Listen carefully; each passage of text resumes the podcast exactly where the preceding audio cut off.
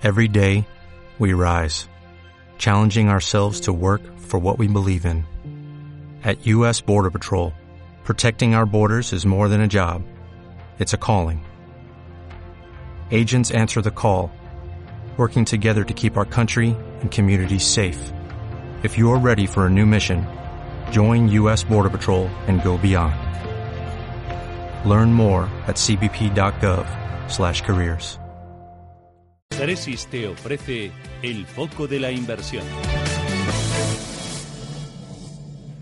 Con Rafael Peña. Rafa, ¿qué tal? Buenos días.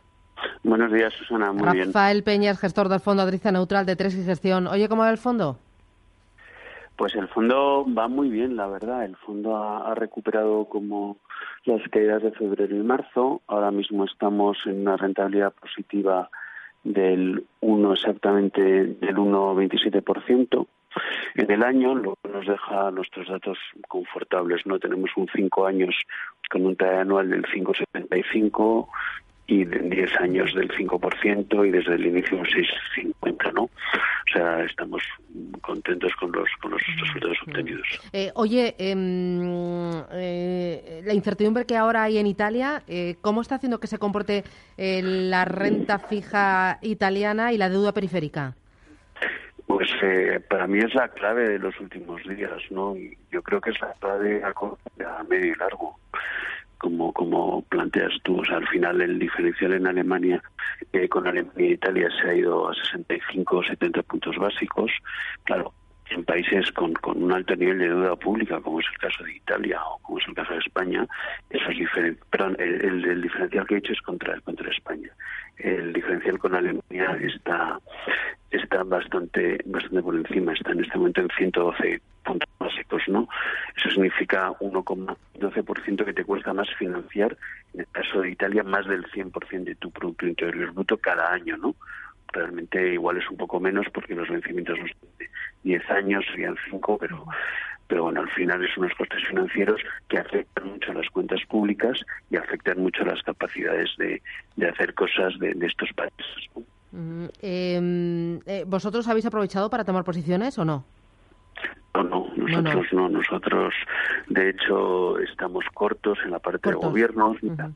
Tenemos eh, en total eh, un 38% de inversión de deuda en renta fija corporativa en general, pero reducimos el riesgo de tipo de interés con una J en gobiernos del 7%. O sea, los tipos de interés son muy largo y, y, tenemos que estar en, en deuda corporativa porque al final hay que, hay que rentabilizar el patrimonio y el fondo, ¿no? pero, pero con mucho cuidado. ¿Y deuda corporativa tenéis high yield o investment grade?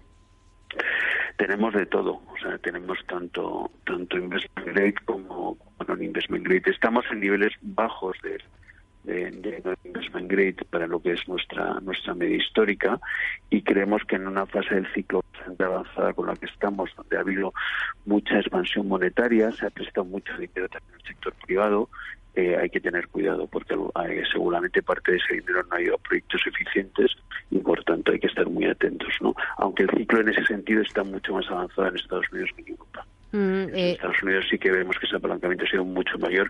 En Europa todavía quizás, sobre todo en el non-investment grade, eh, no hay tanta cantidad de dinero. ¿Deuda americana tenéis? No, no, no Nada. tenemos deuda americana. De hecho, estamos cortos también de tresoros americanos. Eh, esta semana hemos tocado el 310, ¿no? Y nosotros creemos que esto debe, debe seguir subiendo y, por tanto, no, no debemos estar ahí. Uh -huh. eh, ¿Qué más tenéis en cartera? Bueno, la gran apuesta este año ha sido la renta variable europea. El año pasado fueron grandes resultados los que obtuvieron las compañías europeas. Ahora mismo tenemos casi un 37% de la cartera en, en renta variable europea. Tenemos un poquito de Japón y un poquito de Estados Unidos, que está obteniendo buenos resultados las compañías, pero las valoraciones parecen muy altas y parece para un fondo como el nuestro hay que ser cauteloso. ¿Y liquidez cuánto tenéis? Pues mira, en, en, en este momento estamos más o menos 35% de, de liquidez. ¿Cuánto has dicho? ¿35?